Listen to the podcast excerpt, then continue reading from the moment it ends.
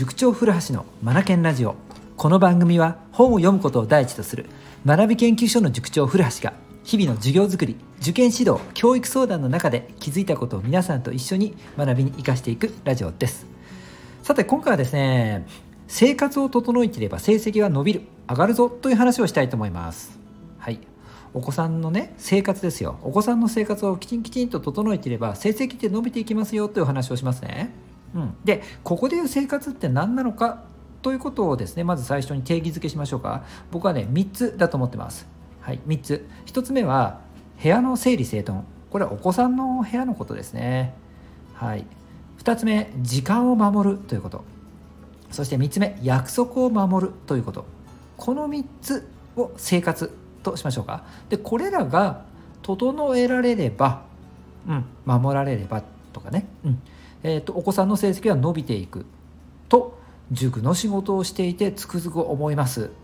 うん、はいもうちょっと具体的に言ってきますね。例えば部屋の整理整頓、これは塾の中から子供のね、お子さんの部屋って見えないんですが、あのー、塾へね、来る時に使うバッグの扱い方とか見てるとね、ちょっと見えてくるんですよね。はい。はい、はい、はい。で部屋の整理整頓が何で大事なのかっていうとやっぱり整える習慣があの思考を整えてくれると思うんですよね。整えるという行為自体を行っていないと整えることできないじゃないですか。で学習って整えることを求められるんですよねその思考として。例えばね最近はなんか国語のあの段落分けで分解が苦手な子たちがいるんだよなんて話もしたんですが分解ってある意味整理でもあるんですよね。うんだから整理をすることによって考えやすくなるし思考の道筋がついたりするので答え導き出せたりするんですよね。だから整える習慣がある子の方が理解が早いんですよね。うん。だから故に勉強もしやすくなるわけなんですよ。部屋の整理整頓が自らできるかどうかってとても重要になってくるんですよね。うん。はい。それからですね時間を守るということ。うん。はい。えーと、勉強をする時間お風呂に入る時間寝る時間こういうのが決まっていてそれらをきちんと守れるかどうかっていうのが重要なんですよね。これ守れると予定通りにことが進んでいくことになりますよね。うんこれ気持ちいいですよね。はい。だからこう自分の遊ぶ時間とか本を読む時間とか自由な時間とかも設定してしまえばもう予定通りに進められるので予定通りにねその楽しい時間だって過ごすことができるわけですもんね。はい。うん。それから約束を守る。うん。例えばそうですね。外で遊ぶのは5時まで。5時までに帰ってきなさい。なんて約束があったとするじゃないですか。家庭の中でね。で5時に帰ってきたらそこからはお母さんの晩ご飯のよ、え準備を手伝うのよとかね、まあ、こういった約束があったりするじゃないですか。はい、ここで子供っていうのはもっと遊びたいのにでも5時までに家に着かなくちゃ。でそれから、えーと、家に帰って自分やりたいことあるけどゲームとかしたいんだけど本も読みたいんだけどもそれよりもお母さんの手伝いしなくちゃってことである意味自分のやりたいことを我慢してお母さんとか家族のために自分を合わせる。ということになりますよね。これが耐える力になっていくんですよね。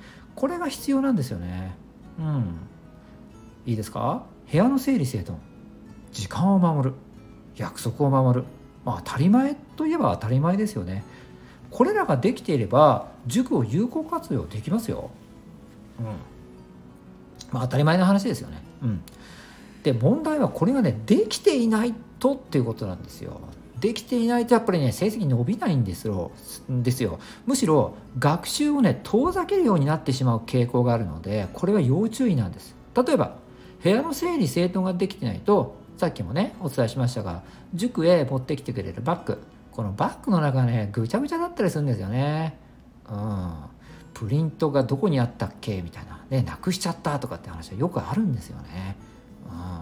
でおそらく、えーと、バッグの中がぐちゃぐちゃ。でバッグの中にファイルも入ってるんだけどファイルの中にきちんと整理して整理されて収められていないがためにすぐ取り出せない。とかね。うん。はい。ファイル自体なくしちゃうこともあったりしますからね。多分部屋の方も大変なんじゃないんですかね。でこんなところからですよ。つけてみることありますよね。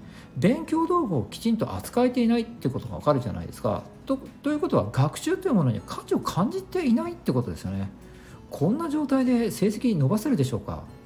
はい。勉強する以前の問題だと思うんですよね。まずはここをきちんときちんとさせるべきなんですよ。はい。えーと、勉強ってね自分の可能性を広げてくるものでものなので尊いものじゃないですか、まあ、こういった啓蒙活動などはね親御さんできたらしていただきたいなと思うんですがそんな中での勉強道具これがどれだけ自分の夢を叶えてもらうも叶えてくれるものなのかって、ね、感じられるようになったらば雑には扱えないですよね。うん。はい、で次ですね。時間が守れないとどうなのかというと、まあ、塾の場合だとねこう塾へ通う日その日の直前ですよね。塾へ来る本当になんか数十分前とかに急いで取り組んじゃったりしてね。ね当然そんな宿題のクオリティは高くはないですよね。やっつけになってしまうので身につくとは程遠いような学習になってしまうんですよね。本当に格好だけ、えー、見見た目だけの学習になってしまったりするんですよね。うん。こんなとこからも学習とか勉強っていうものを尊いものとして扱っているようにはとても見えないですよね。でこんなことが続いていくとやっぱり学習勉強遠ざけるようになっていくんですよ。怖くないですか？これ塾行ってても意味なさそうですよね。はい、で決定的なのは約束を守れないとどうなるかっていうと塾の場合だと宿題を提出できないとか、まあ、塾のルールを守れないってことになっていますが大きな宿題を提出できないってところかなと思うんですよね。はい、で、えーと何度か繰り返されていくとうんえーと、塾の先生の対応にもよりけりかなと思うんですが他の生徒たちにも影響が出てしまうんですよね。はい、例えば出せていないきちんとやっていないっていうことがまかり通ってしまうとあ出さなくてもいいんだっていうことでうんなんか緩い雰囲気緩い感じというのが教室の中にも漂ってしまって他の子も緩くなっていく可能性が出てくるんですよね。もうこれはあのクラスを担当する先生の力量になってくるんですがそこをどう対応するのかっていうのはねまあでも、えーと、その子が原因で他の子も気が緩くなってしまうっていうのはこれはよろしくないですよね。うんはい、で、えーと、先生がちょっと厳しかったり、まあ、注意を与えたりしてその後それでもねやっぱりなかなかね宿題できないことが出せない子は出せるようにはなかなかならないところもあったりして嘘をつくようになるっていうケースもあるんですよね。こうなってくるともう大変ですよ。はい。やってないのにやってある、うん、はい。っていうねこう平気で嘘をつくようになってしまうともう勉強どころじゃないですよね。うん。さあなんか嫌な話が続いて本当申し訳ないんですが結局ね何を言いたいのかっていうと生活が整っていないとこう何て言うんですかね耐える力耐性っていう言葉あるじゃないですか体制を作る体験がないのであの勉強に対して頑張るとかね、えー、頑張るっていうスイッチがオンにもならないし頑張ろうという環境にもないってことになってくるので塾に通っていても意味がないんですよね。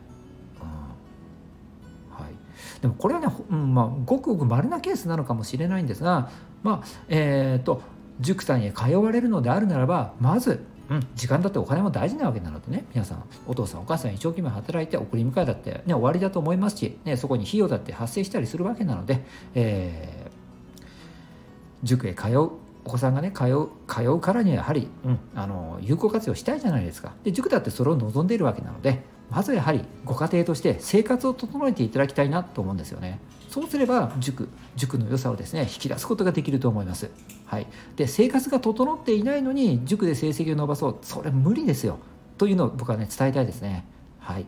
ということでですね、えー、っと、部屋の整理整頓、本当大事ですよ。時間を守るのはまあ当たり前ですよね、人として。約束も当然ですよ。これら3つ、これを生活と捉えて、えー、っと、捉えてですね、整えていくということを意識してくれれば成績が伸びていきますよ。というお話をさせていただきました。今日も最後までお聴きいただきありがとうございました。 Read more、learn more、change the globe、素敵な一冊を。